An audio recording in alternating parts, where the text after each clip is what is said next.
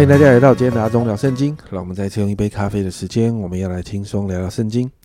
今天我们要来读哥林多前书的第十四章。那哥林多前书从十二到十四章都在谈属灵的恩赐。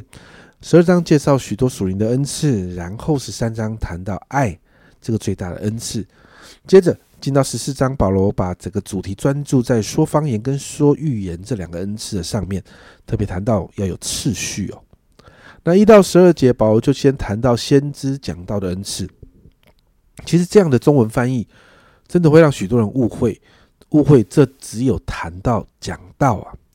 但别忘了，他是先知讲道。其实原文的翻译其实不是翻成讲道，原文的翻译直接就是 prophesy，就是说预言呐。那其实讲道也包含在说预言的里面，因为讲道其实是带着先知性的。所以讲到只是说预言这样的一个恩赐里面当中的一种表达方式。所以保罗谈到在第一节啊，你们要追求爱，也要切慕属灵的恩赐。但保罗里面说，其中更要切慕的是做先知讲道。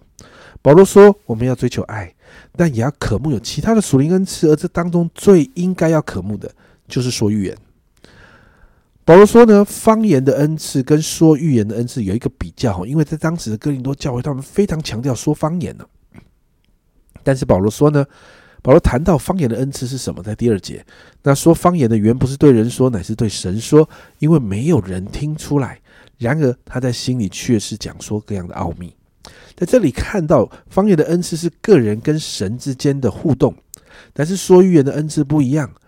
在第三节这样说。但做先知讲道的是对人说，要说造就、安慰、劝勉的，劝勉人的。那说预言的，你就看到是可以帮助人的。所以保罗在第四节就做了一个结论，他说到说方言的是造就自己，做先知讲道的是造就教会。所以说方言的恩赐跟说预言的恩赐当中，保罗就要鼓励啊，信徒你要求恩赐，那么你就要求那个说预言的恩赐。为什么？因为这是造就教会，这会让教会得到祝福。接着六到十一节，保罗就解释这个原因啊。保罗说到，如果教会中只会说方言呢，但是却没有把方言翻出来，或者领受从圣灵来的启示来解明这个方言带出的含义，就好像什么？就好像有一些乐器啊，有声但是没有气啊，听不出那个旋律啊，或者是打仗的时候那个号角是指挥啊那个呃部队移动的，或者是战略的。的一种方式吹号角，可是呢，如果吹着那个人家听不懂的那个号声，就会让人没有办法依从这个指令。所以保罗就谈到啊，如果呃只是说那个听不懂的方言，其实就好像向着空气说话是没有意义的。保罗就谈到这样说话的人，好像啊我们在听外国人讲话，其实大家听不懂他在讲什么。所以保罗这样说，你们也是如此，既是切慕属灵的恩赐。就当求多得造就教会的恩赐，就好像说预言的恩赐一样。可是你知道吗？保罗并没有要教会就忽略了方言的恩赐哦。所以十三到十九节，保罗就这样教导：如果要使用说方言的恩赐，那你要这样子用方言的恩赐的时候，那你就要祷告，求可以有翻方言的恩赐。保罗就谈到这个方言的恩赐哦，保罗并不否认方言恩赐的重要性，只是在这一段经文当中，保罗就提到方言的恩赐是造就自己的，因此保罗说：“我若用方言祷告，是我的灵祷告，但我的悟性没有果效。”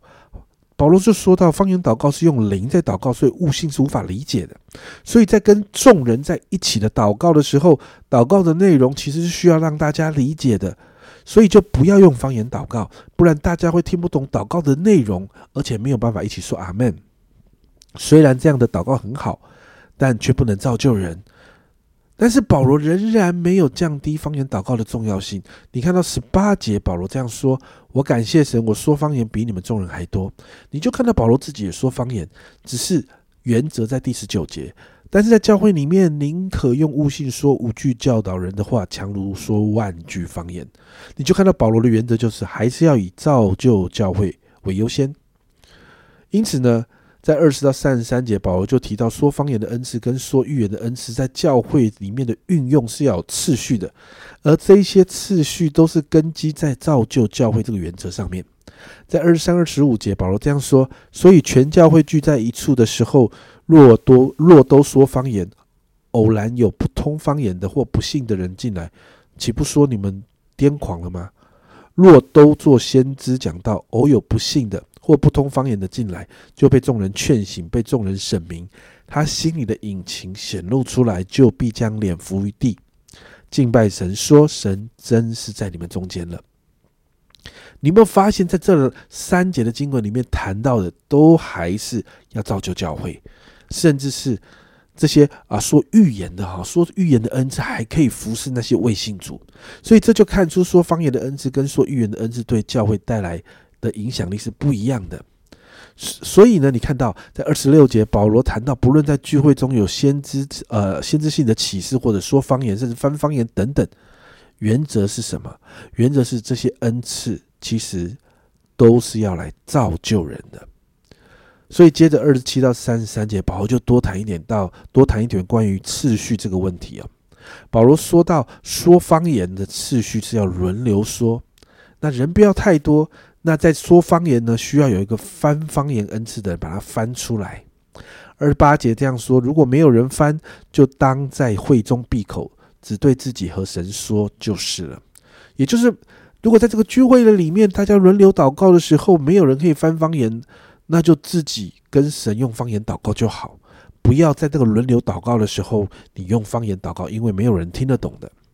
接着保罗谈到说预言的次序哦，在二十九到三十节，至于做先知讲到的，只好两个人或是三个人，其余的就当圣师明辨。若旁边坐坐着得了启示，那先说话的就当闭口不言。这谈到的是说预言的次序，说预言也是要有次序的。保罗谈到可以一个一个的说预言，为的是要让人呢可以在这个有次序的这个分享的里面得到教导，还有劝勉。保罗谈到啊，先知的灵不会让人混乱的。他说到，先知的灵是顺服先知的，是彼此顺服的。神的灵是安静有次序的，所以在这个先知的恩赐的运作里面，不应该是混乱的。最后，保罗在哥林多前书的呃这里呢提到了呃哥林多前书的另外一个难题啊，在三十四、三十五节，这里说妇女在会中要闭口不言，像在圣徒的众教会一样，因为不准他们说话，他们总要顺服，正如律法所说，呃，正如律法所说的，他们若他们若要学什么，可以在家里问自己的丈夫，因为妇女在会中说话原是可耻的。所以很多的妇女看到这两节的时候，哇，火气又爆发了，怎么可以这么的不公平？这里又是大男人主义。但实际上，在这一段的解释的里面，这是一个有呃，这是牵扯到当时有文化背景的问题啊。在当时呢，其实当时希腊人、希腊的文化是不赞成妇女在公开场合说话的，所以在当时呢，有德行的妇女呢，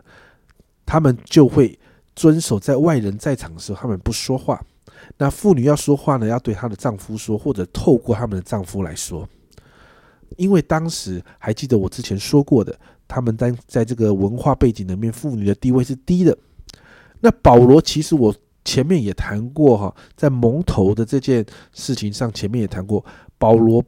在圣经里面，他并没有把妇女。的这件事情的地位高低呢，拿来做讨论，因为他会觉得保罗会觉得这是平等的，只是为了福音的缘故，当时的习俗是这样，所以保罗的用意是要他们留意这个习俗。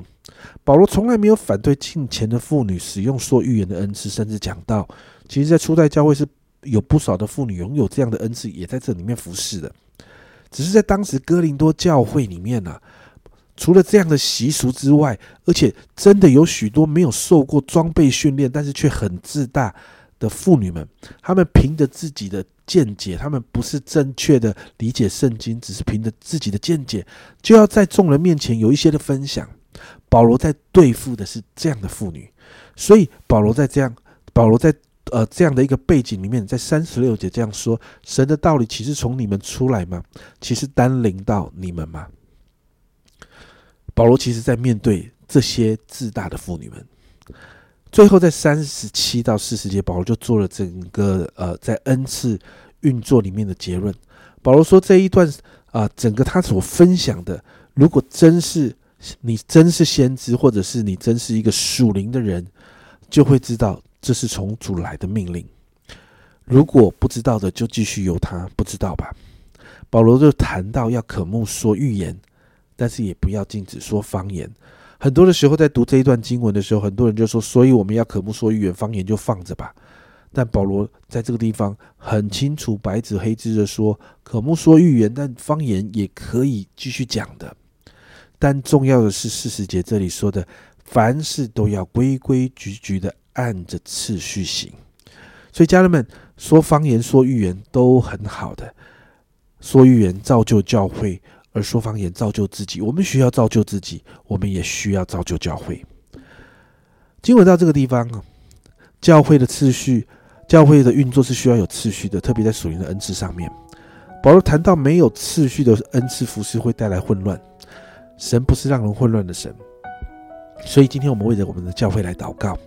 我们真的渴慕有更多的人带着神给的属灵恩赐来祝福教会。但是我们也来祷告，所有的恩赐都要在神所定下的这个次序里面来运作的。祷告我们的教会能够在这个有次序的恩赐运作当中发挥极大的影响力，为主得人，成为许多人的祝福。我们一起来祷告。抓抓，我们要为着我们的教会来祷告。主，我们渴慕在教会里面，抓抓，你放下各样的属灵恩赐在许多人的身上，抓，好让许多。在这些恩赐服饰当中，主啊主啊，人的生命主要要得到帮助，主啊，许多的恩赐要开始造就教会，主啊，甚至我也祷告，许多人要领受方言的恩赐，主啊，好让方言的恩赐可以建造我们自己属灵的生命，主啊主啊，我真的向你来祷告，主啊，来祝福教会在这些恩赐的里面运作的当中，主啊，我们真是要在次序里面，主啊，我们因为知道，主啊，在这个次序运作的里面，教会才会真的得到祝福，主啊，教会才能发挥影响力。教会才能真的带领更多的人来认识你，主要因此把我们的每一个人的教会交在你的手中，主要让你的教会主要在对的次序里面，在好的属灵恩赐的里面，主要在教会主要可以持续的运作，好让教会在主要这个社会里面，在我们所居住的社区城市里面，主要带着极大的影响力，让更多的人认识这位爱他的天父。谢谢主，这样祷告奉耶稣基督的圣名求，阿门。家人们，恩赐的运作要是要有次序的，不可以在混乱当中运作，因为我们神是有次序的神。这是阿忠聊圣经今天的分享，阿忠聊圣经，我们明天见。